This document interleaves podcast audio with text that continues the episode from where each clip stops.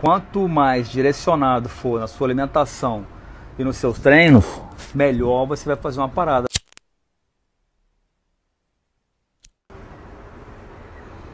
Pode falar um pouco de como era o seu treino para Iron, para Ironman? Treino para Ironman, uh, na verdade foi o seguinte, sabe como é que eu fiz Ironman? Foi até, foi louco. Eu estava assistindo televisão, eu só fazia musculação, corria, jogava futebol.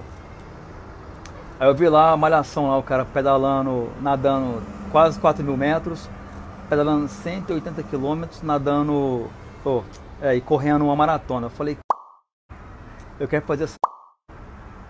Treinei quatro meses e fiz, você acredita? Treinei quatro, cinco meses e fiz.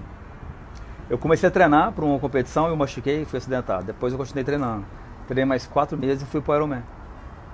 O treino baseava assim, eu treinava tipo quatro vezes por semana eu fazia segunda, quarta, sexta, fazia, pedalava 40 e corria 10. E nadava terça e quinta. No final de semana eu fazia longo, pedalava 100 km, 120, ou corria 20 km, 25 km. Foi assim. Cheguei lá, eu fiz Ironman tranquilo. Agora, meio Ironman eu já fiz vários. E meio Ironman é diferente. Eu treinei melhor, treinei mais, mais forte, mais focado, que eu treinei com o Tony Canaan. Treinei com o Santiago, treinei com o Rafa, treinei com o Vitor Meira. Então a gente fez um treinamento bem diferente. Mas uh, quanto mais direcionado for na sua alimentação e nos seus treinos, melhor você vai fazer uma parada. Agora, a competição, ela é foda, porque ela, pode, é muito mental também. Sabe aquele dia que você não está bem para treinar? A sua competição pode cair num dia daquele.